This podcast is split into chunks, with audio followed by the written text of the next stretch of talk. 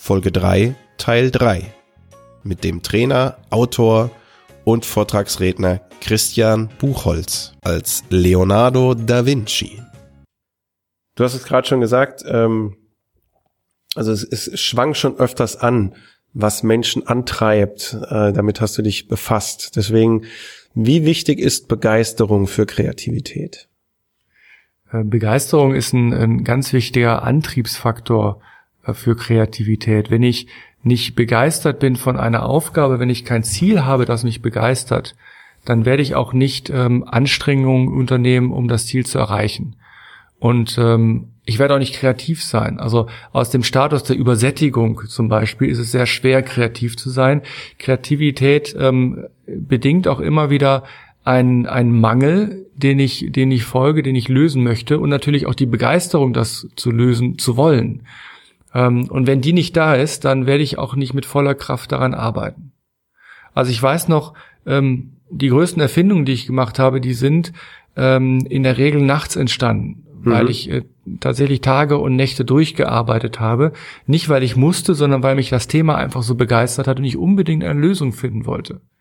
Und das hat aber auch nicht bei jedem Thema funktioniert. Also es kamen damals sehr viele Menschen zu mir, die mir Aufgaben gestellt haben, die mich aber nicht interessiert haben. Ja.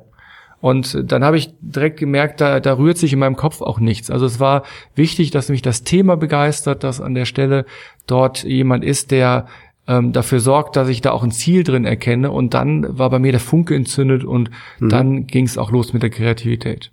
Also auch ein Tipp von dir, von Leonardo da Vinci an alle Unternehmer da draußen. Der erste Schritt, um Menschen kreativ an Aufgaben arbeiten zu lassen, ist sie davon zu begeistern.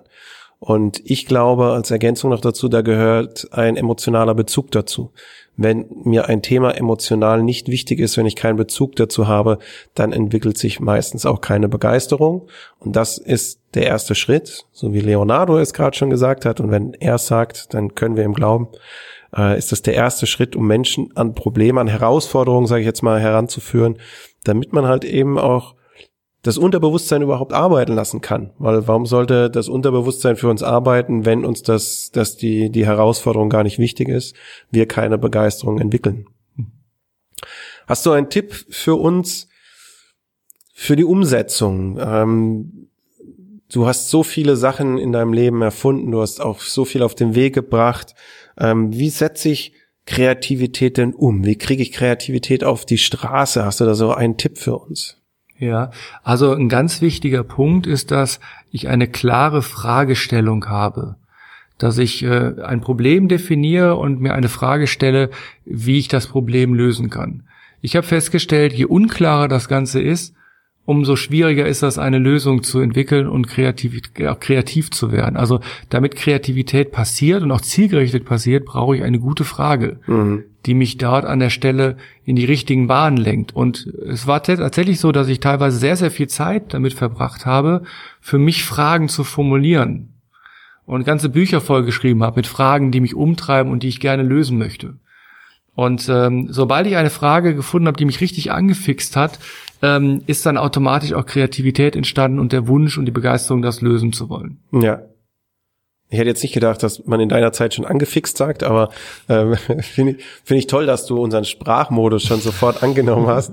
ähm, ich kann das nur mehrfach unterstreichen. Ähm, ich bin davon überzeugt, dass in jedem Kreativitätsprozess ein großer Part der Zeit auf die richtige Fragestellung, auf das Finden der richtigen Fragestellung ähm, investiert werden sollte.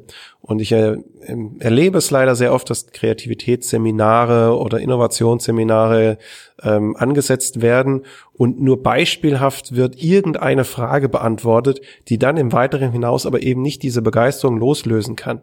Das muss am Anfang, sollte am Anfang schon geschehen. Also sich zu überlegen, welche Frage bearbeite ich, egal mit welcher Technik, ist ein, ein Schritt, der ganz am Anfang kommen sollte.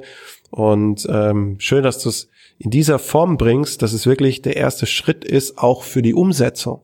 Denn wenn ich am Anfang schon die falsche Frage stelle, werde ich hinten auch die falschen Antworten bekommen.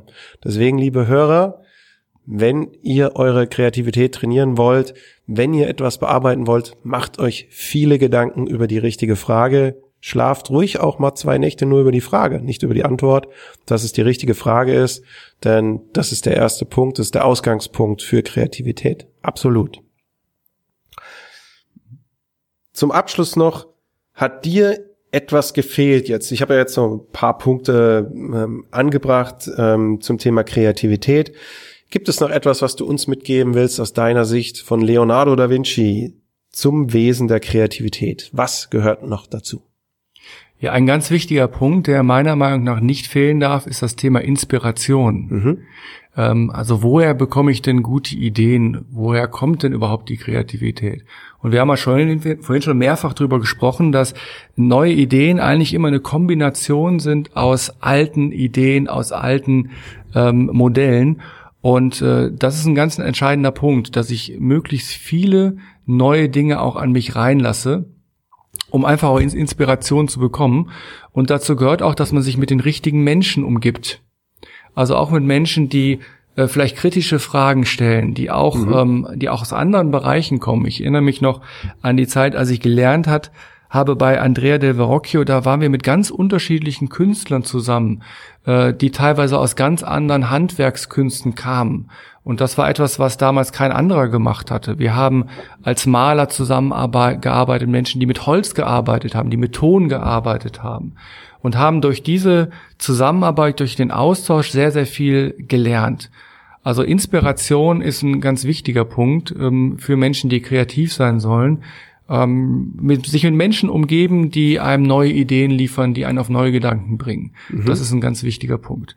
Ideen werden nicht geboren, indem ich mich in meinem Zimmer einschließe ja. und für mich selber ja. nur grübel und nachdenke, sondern im Austausch mit anderen.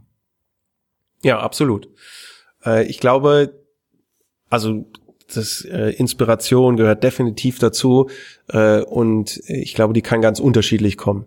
Ein, ein toller Hinweis ist, ähm, Teams zu durchmischen und wenn jetzt jemand ums Eck kommt und sagt, ey, ich ähm, habe jetzt in den letzten zehn Jahren herausgefunden, dass durchmischte Teams bessere Ideen kriegen. Nein, Leonardo hat das damals schon gemacht. Wir wissen das schon so lange und wir verkaufen das ab und zu für neu. Aber nein, gemischte Teams haben schon immer die besseren Ideen rausgefunden. Deswegen, das, das haben die Jahrhunderte jetzt bewiesen. Ähm, zum zweiten Thema Inspiration. Ich glaube, es ist ganz wichtig, dass wir Dinge immer wieder einmal anders machen. Äh, ich höre ganz oft, lasst uns rausgehen in die Natur, da inspiriert sie uns. Und natürlich unterschreibe ich das für jeden, der größtenteils im Büro sitzt. Aber ich glaube, ein Förster, der jeden Tag in der Natur ist, der kann auch mal in den Keller gehen, um neue Inspirationen zu entwickeln. Ich glaube, es, das Geheimnis liegt darin, anderes Neues zu machen. Und da sind wir ja mhm. wieder bei deiner Neugierde. Mhm. Ähm, und äh, das ist ein, ein wichtiger Teil des Wesens der Kreativität. Inspiration und sich selbst zu überlegen, wo finde ich die? Wo finde ich die Inspiration, die mir liegt? Finde ich die in anderen Menschen, in anderen Orten, in anderen Ländern? Äh, ich glaube, das ist wichtig, sich das selber immer wieder zu überlegen und da auch immer wieder Dinge neu zu machen, neugierig zu sein und eben nicht die alten Pfade machen und sich auch nicht die, die zehn Jahre lang durch dasselbe inspirieren lassen, mhm. sondern auch mal die Teams zu wechseln. Ich mhm. glaube, das ist äh, ein wichtiger Wesenszug und eine Tolle Ergänzung zu den Punkten. Hast du für uns einen abschließenden Rat oder vielleicht eine Geschichte aus deinem Leben, den aus deinem sehr bewegten Leben ähm, irgendetwas, was du erlebt hast und was du jetzt als Rat noch an die Hörer mitgeben willst? Ja, ich habe zwei äh, Räte sogar. Zwei Räte. zwei Räte an der Stelle.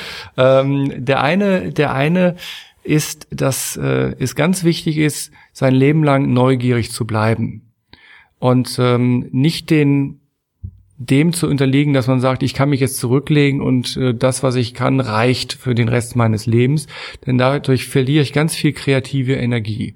Also schaut tatsächlich, dass ihr immer wieder Situationen einbaut in euer Leben, wo ihr Dinge neu lernt. Also so eine Frage ist, wann hast du das letzte Mal etwas zum ersten Mal getan? Mhm. Ist zum Beispiel so ein schöner Satz. Und mal zu überlegen, wann habe ich tatsächlich das letzte Mal etwas Neues gelernt, was für mich fremd war eine neue Fertigkeit, ähm, habe etwas Neues kennengelernt, vielleicht auch etwas Technisches kennengelernt oder etwas Neues hinzugelernt. Und das kann man bis ins hohe Alter machen. Das habe ich selber erlebt und ich kenne auch ganz, ganz viele Menschen, die das geschafft haben und dadurch ein sehr erfülltes Leben haben.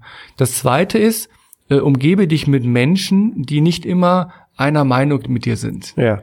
Umgebe dich mit Menschen, die dich immer wieder auch inspirieren, auf andere Gedanken sich mal einzulassen und ähm, halte dadurch auch diesen Funken am Laufen, dass du dich mit neuen Dingen immer wieder auseinandersetzen musst.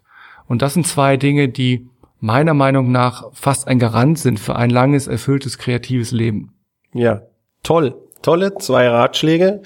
Die Reise endet nie, wenn man neugierig bleibt. Das glaube ich, das kann man auf jeden Fall sagen. Ganz, ganz äh, herzlichen Dank an Leonardo da Vinci und äh, liebe Hörer, Sie konnten mich, ihr konntet mich jetzt nicht sehen, aber wenn ihr mich gesehen hättet, ich habe während des Gesprächs fast durchgehend gelächelt wie die Mona Lisa, weil mir das Gespräch so gut gefallen hat. Vielen Dank. Ähm, ja, vielen Dank an Christian als Leonardo da Vinci. Das war Synapsensprung 2.0, dem Podcast von und vom Wesen der Kreativität. Und wie immer gehört unserem Gast der letzte Satz. Ja, vielen Dank, dass ich hier in dieser Zeit da sein durfte und äh, diesen Podcast, wie du ihn nennst, äh, begleiten durfte. Es hat mir sehr viel Spaß gemacht. Ich habe sehr, sehr viel tolle Dinge hier entdecken können und äh, würde gerne noch etwas länger bleiben, muss aber wieder zurück in meine Zeit. Ähm, ich habe mich gefreut, dass ihr dabei seid und immer wenn ihr die Mona Lisa seht, dann hoffe ich, dass ihr an mich und meine Worte denkt. Vielen Dank. Das war Synapsensprung 2.0, der Podcast von und vom Wesen der Kreativität. Wenn es Ihnen gefallen hat, dann freuen wir uns sehr über eine Bewertung bei iTunes. Oder diskutieren Sie mit auf unserem Blog unter www.was-ist-kreativität.de. Ich freue mich sehr, wenn Sie auch beim nächsten Mal wieder reinhören.